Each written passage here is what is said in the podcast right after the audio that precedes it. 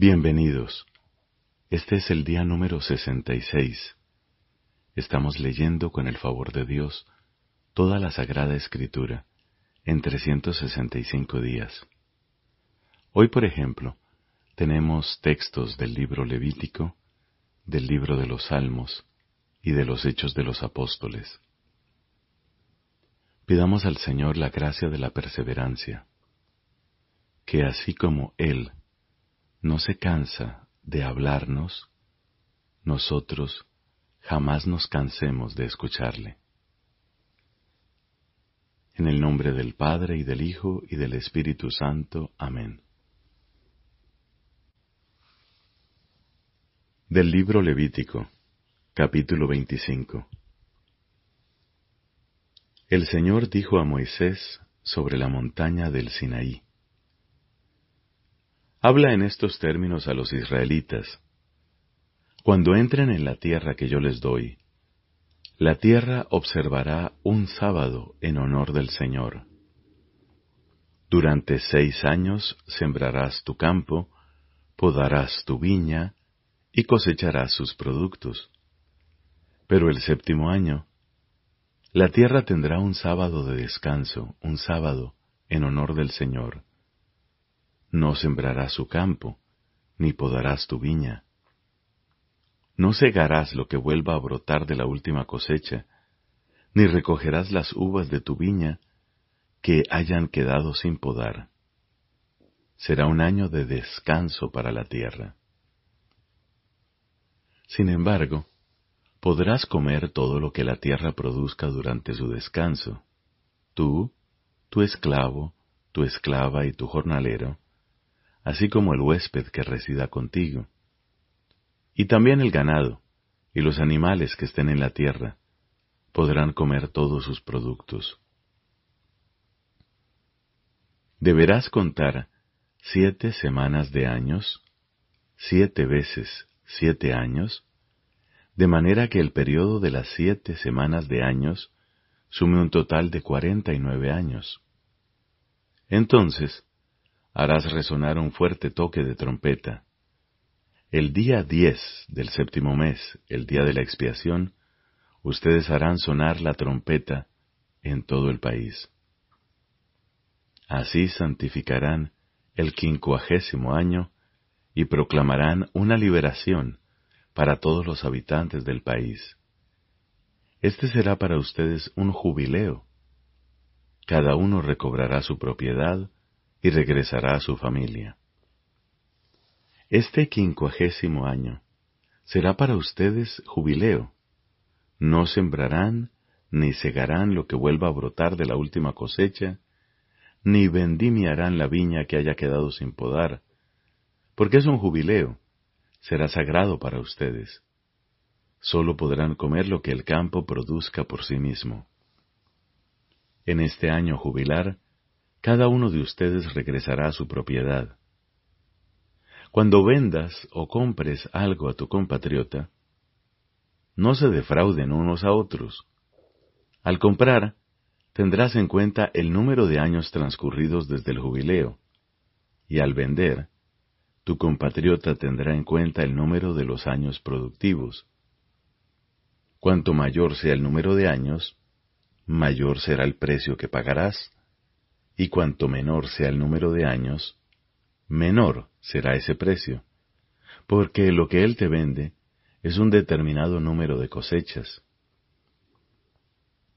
No se defrauden unos a otros, y teman a su Dios, porque yo soy el Señor su Dios. Observen mis preceptos y cumplan fielmente mis leyes, así vivirán seguros en esta tierra. La tierra dará sus frutos. Ustedes comerán hasta quedar saciados y vivirán seguros en ella. Pero tal vez ustedes se pregunten, ¿qué comeremos el séptimo año si no podemos sembrar ni recoger nuestros productos? Yo les mandaré mi bendición en el sexto año, y éste producirá una cosecha suficiente para tres años más. Así, cuando ustedes siembren en el octavo año, todavía estarán comiendo el grano de aquella cosecha y lo seguirán comiendo hasta el noveno, hasta que llegue la cosecha. La tierra no podrá venderse definitivamente, porque la tierra es mía, y ustedes son para mí como extranjeros y huéspedes. En cualquier terreno de su propiedad, ustedes concederán el derecho de rescate sobre la tierra. Si tu hermano queda en la miseria y se ve obligado a vender una parte de su propiedad, su pariente más cercano vendrá a ejercer el derecho de rescate sobre lo que ha vendido su hermano. Si no tiene a nadie que pueda ejercer ese derecho, pero adquiere por sí mismo lo necesario para el rescate, calculará los años transcurridos desde la venta, devolverá la diferencia al comprador y así podrá regresar a su propiedad. Si carece de medios suficientes para recuperarla, lo vendido permanecerá en poder del comprador hasta el año del jubileo, pero en el año jubilar quedará libre y el vendedor regresará a su propiedad. Si alguien vende una vivienda en una ciudad amurallada, su derecho a rescatarla durará hasta que se cumpla el año de su venta. El periodo del reste durará un año entero. Si no ha sido rescatada antes de transcurrido ese año, la casa pasará definitivamente al comprador y a sus descendientes, y no será rescatada en el jubileo. Pero las casas de los poblados que no tienen murallas serán consideradas como el campo abierto. Podrán ser rescatadas y en el año del jubileo quedarán libres.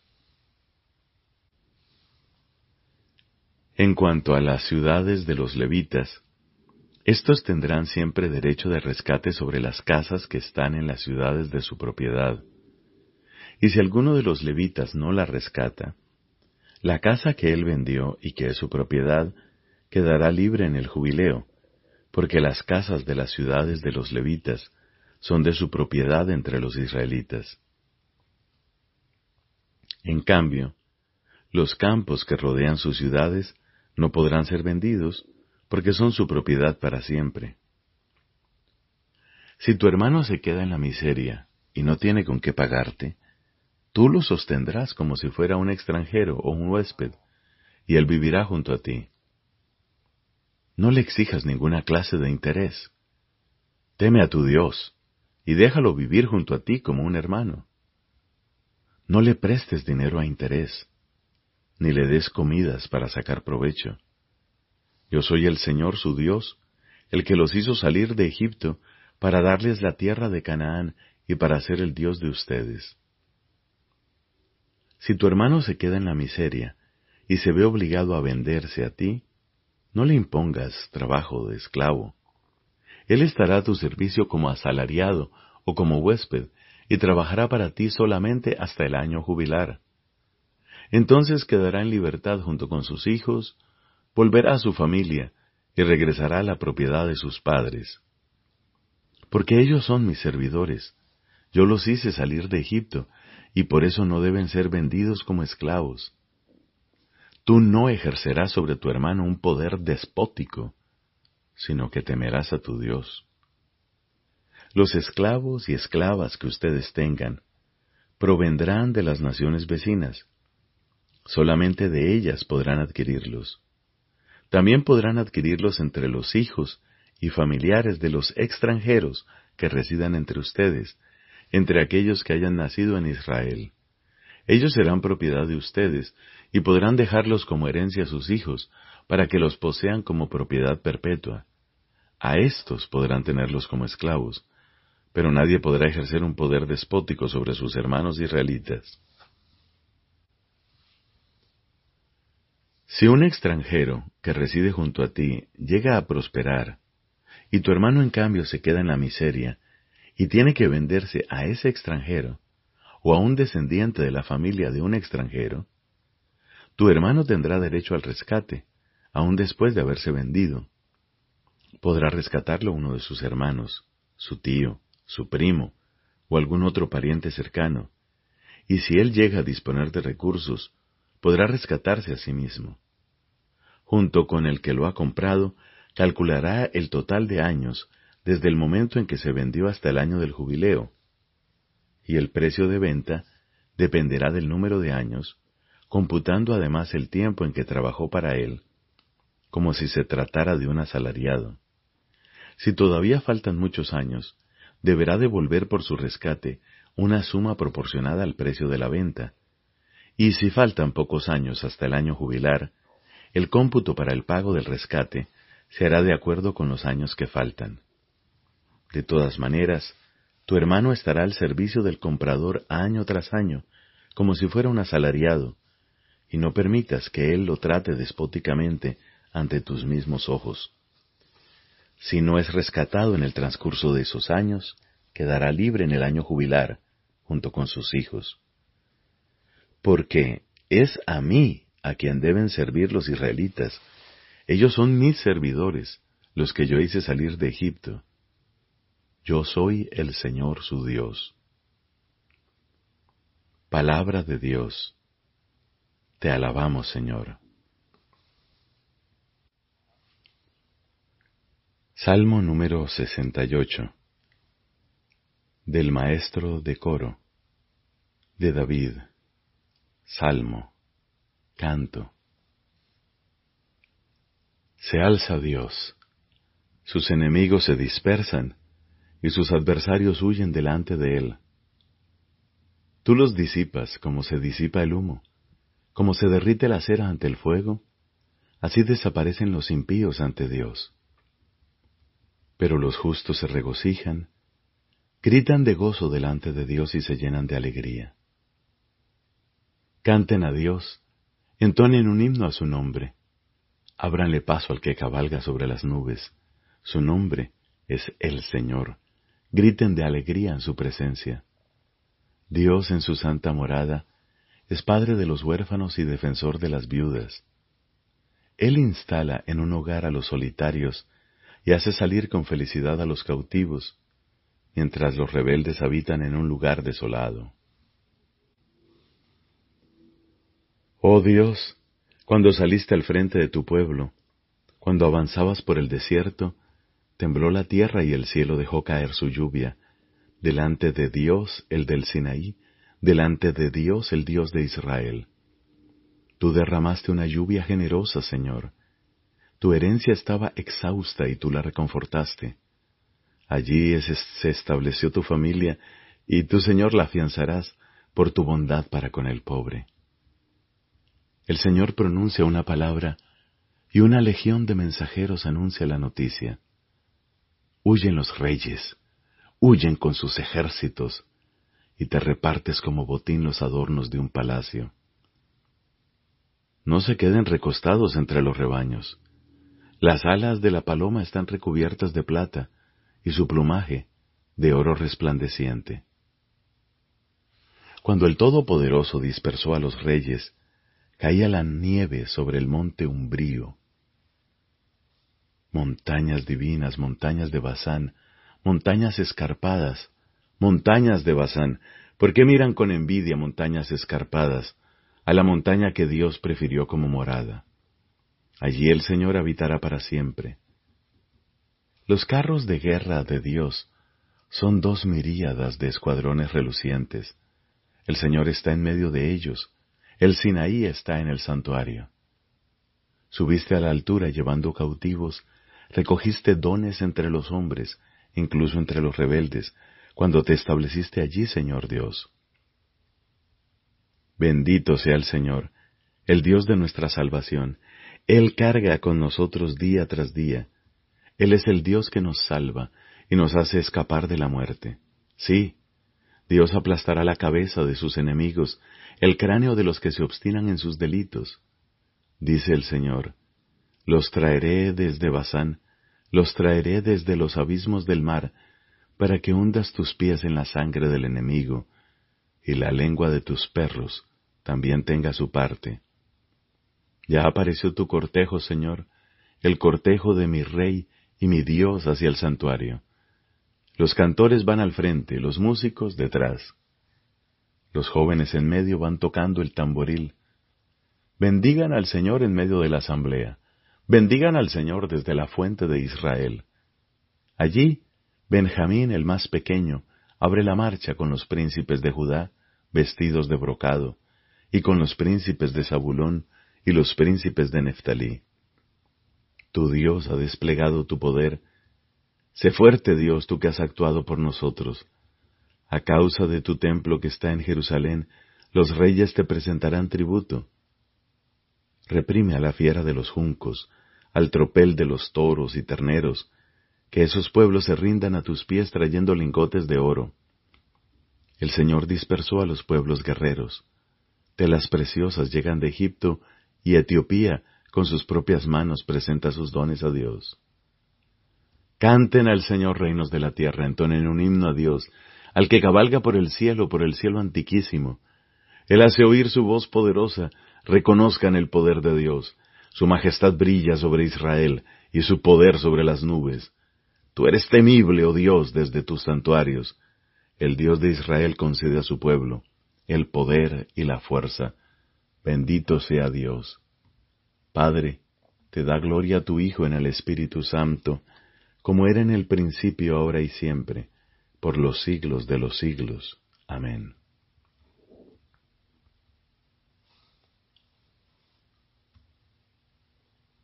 De los Hechos de los Apóstoles, capítulo 7, versículos del 31 al 60.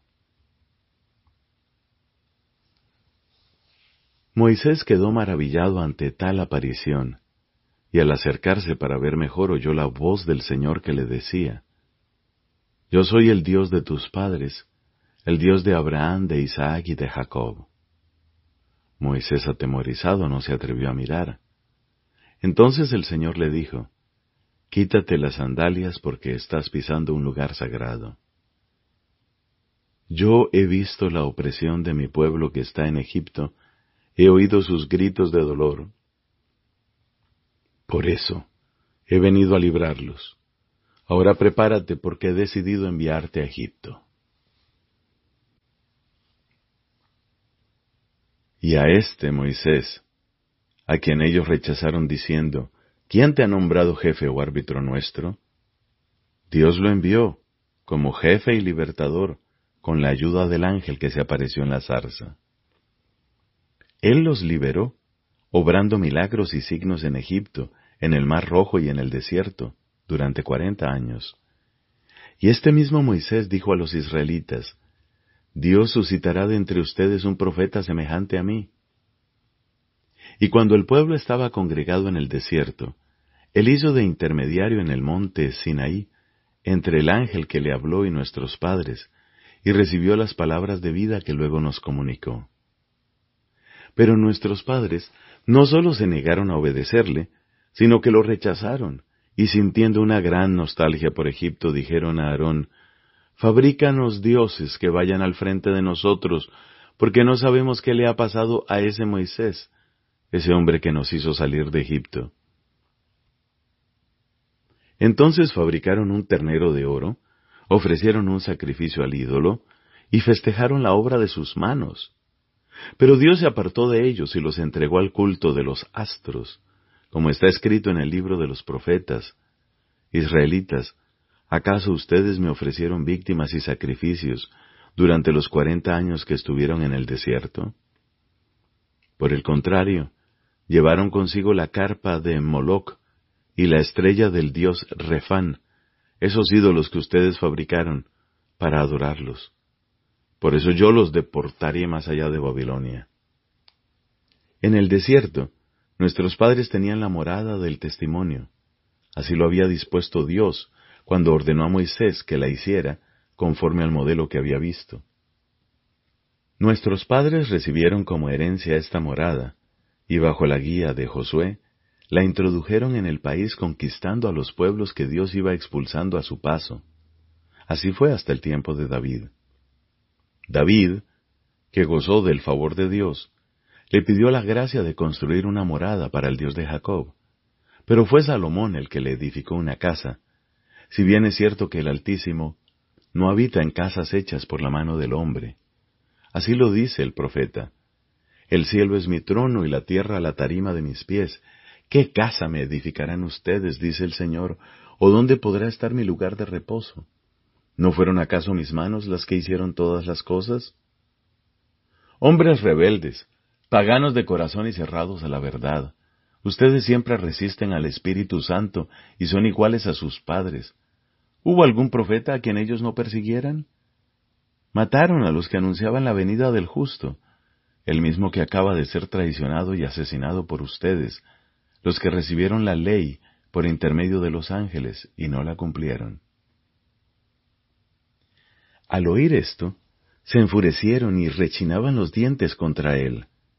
Esteban, lleno del Espíritu Santo y con los ojos fijos en el cielo, vio la gloria de Dios y a Jesús que estaba de pie a la derecha de Dios. Entonces exclamó, Veo el cielo abierto y al Hijo del Hombre de pie a la derecha de Dios.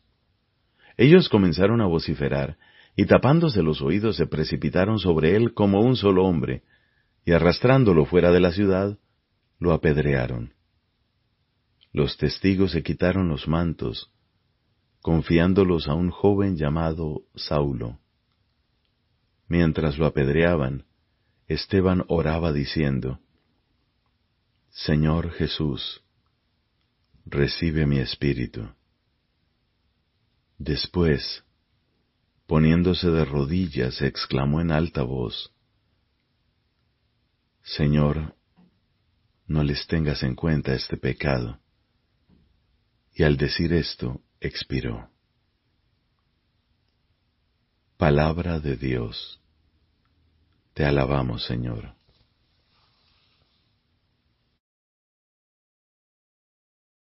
Los misterios de la vida de Cristo.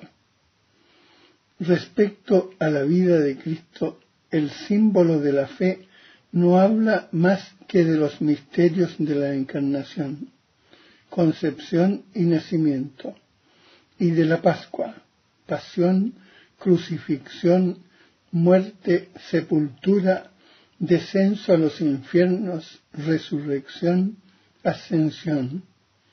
No dice nada explícitamente de los misterios de la vida oculta y pública de Jesús. Pero los artículos de la fe referente a la encarnación y a la Pascua de Jesús iluminan toda la vida terrena de Cristo. Todo lo que Jesús hizo y enseñó desde el principio hasta el día en que fue llevado al cielo hay que verlo a la luz de los misterios de Navidad y de Pascua. La catequesis, según las circunstancias, debe presentar toda la riqueza de los misterios de Jesús. Aquí basta indicar algunos elementos comunes a todos los misterios de la vida de Cristo para esbozar a continuación los principales misterios de la vida oculta y pública de Jesús. Muchas de las cosas respecto a Jesús que interesan a la curiosidad humana no figuran en el Evangelio. Casi nada se dice sobre su vida en Nazaret e incluso una gran parte de la vida pública no se narra. Lo que se ha escrito en los Evangelios lo ha sido para que creáis que Jesús es el Cristo, el Hijo de Dios, y para que creyendo tengáis vida en su nombre. Los Evangelios fueron escritos por hombres que pertenecieron al grupo de los primeros que tuvieron fe y quisieron compartirla con otros. Habiendo conocido por la fe quién es Jesús, pudieron ver y hacer ver los rasgos de su misterio durante toda su vida terrena. Desde los pañales de su natividad hasta el vinagre de su pasión y el sudario de su resurrección todo en la vida de Jesús es signo de su misterio. A través de sus gestos, sus milagros y sus palabras, se ha revelado que en él reside toda la plenitud de la divinidad corporalmente. Su humanidad aparece así como el sacramento, es decir, el signo y el instrumento de su divinidad y de la salvación que trae consigo. Lo que había de visible en su vida terrena conduce al misterio invisible de su filiación divina y de su misión redentora. Toda la vida de Cristo es revelación del Padre. Sus palabras y sus obras, sus silencios y sus sufrimientos, su manera de ser y de hablar. Jesús puede decir, quien me ve a mí, ve al Padre. Y el Padre, este es mi Hijo amado, escuchadle. Nuestro Señor al haberse hecho hombre para cumplir la voluntad del Padre, nos manifestó el amor que nos tiene, con los rasgos más sencillos de sus misterios. Toda la vida de Cristo es misterio de redención. La redención nos viene ante todo por la sangre de la cruz, pero este misterio está actuando en toda la vida de Cristo, ya en su encarnación, porque haciéndose pobre nos enriquece con su pobreza, en su vida oculta, donde repara nuestra insumisión mediante su sometimiento, en su palabra que purifica a sus oyentes, en sus curaciones y en sus exorcismos, por los cuales él tomó nuestras flaquezas y cargó con nuestras enfermedades en su resurrección, por medio de la cual nos justifica. Toda la vida de Cristo es misterio de recapitulación. Todo lo que Jesús hizo, dijo y sufrió tuvo como finalidad restablecer al hombre caído en su vocación primera. Cuando se encarnó y se hizo hombre, recapituló en sí mismo la larga historia de la humanidad, procurándonos en su propia historia la salvación de todos, de suerte que lo que perdimos en Adán, es decir, el ser imagen y semejanza de Dios, lo recuperamos en Cristo Jesús. Por lo demás, esta es la razón por la cual Cristo ha vivido todas las edades de la vida humana, devolviendo así a todos los hombres la comunión con Dios. Toda la riqueza de Cristo es para todo hombre y constituye el bien de cada uno. Cristo no vivió su vida para sí mismo, sino para nosotros. Desde su encarnación por nosotros los hombres y por nuestra salvación, hasta su muerte por nuestros pecados, y en su resurrección para nuestra justificación. Todavía ahora es nuestro abogado cerca del Padre estando siempre vivo para interceder en nuestro favor. Con todo lo que vivió y sufrió por nosotros de una vez por todas, permanece presente para siempre ante el acatamiento de Dios en favor nuestro. Durante toda su vida Jesús se muestra como nuestro modelo él es el hombre perfecto, que nos invita a ser sus discípulos y a seguirle.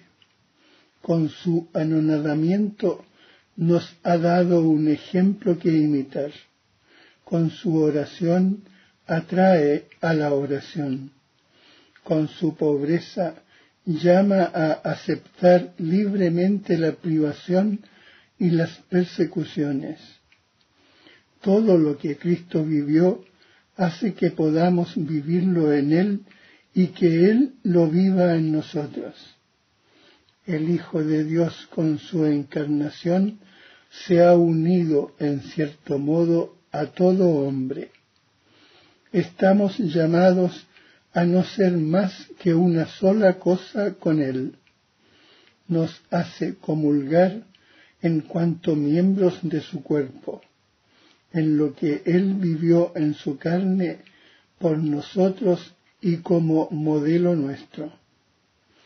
Debemos continuar y cumplir en nosotros los estados y misterios de Jesús y pedirle con frecuencia que los realice y lleve a plenitud en nosotros y en toda su iglesia, porque el Hijo de Dios tiene el designio de hacer participar y de extender y continuar sus misterios en nosotros y en toda su iglesia, por las gracias que Él quiere comunicarnos y por los efectos que quiere obrar en nosotros gracias a estos misterios. Y por este medio quiere cumplirlos en nosotros.